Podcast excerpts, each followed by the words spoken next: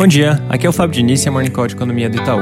Começando com os Estados Unidos, ontem eu tinha comentado que o presidente Trump vinha se posicionando a favor de um aumento no pacote de estímulo que levaria o pagamento de 600 para 2 mil dólares. A Câmara dos Deputados aprovou esse aumento, mas apesar dessa aprovação, parece improvável que essa discussão prospere no Senado.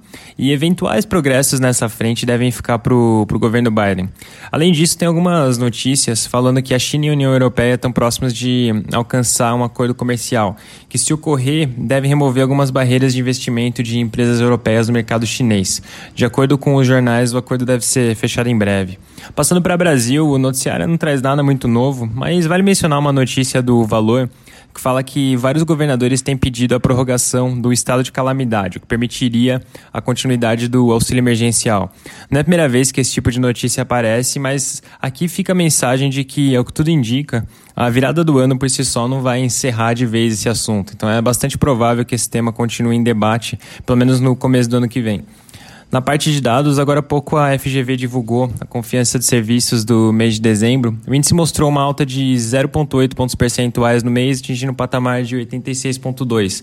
Importante destacar aqui que esse resultado foi consideravelmente melhor do que, que tinha sido sinalizado pela prévia, divulgada duas semanas atrás, que mostrava uma queda de 1,3 pontos percentuais na, na confiança de serviços.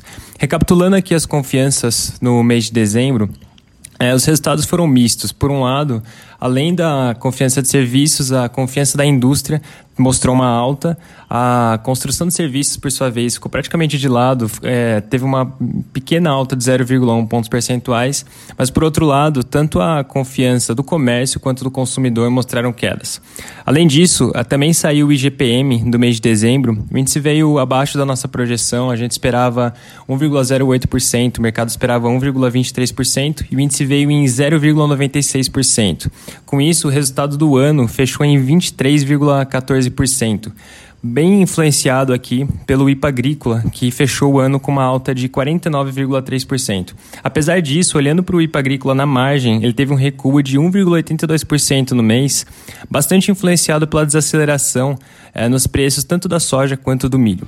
Para finalizar, agora há pouco o IBGE divulgou a taxa de desemprego do mês de outubro. O resultado veio em 14,3%, um pouco abaixo da nossa projeção de 14,9% e da do mercado de 14,7%. Com ajuste sazonal, o índice recuou para 14,4%, vindo de 14,7% no mês passado. É isso por hoje, um bom dia.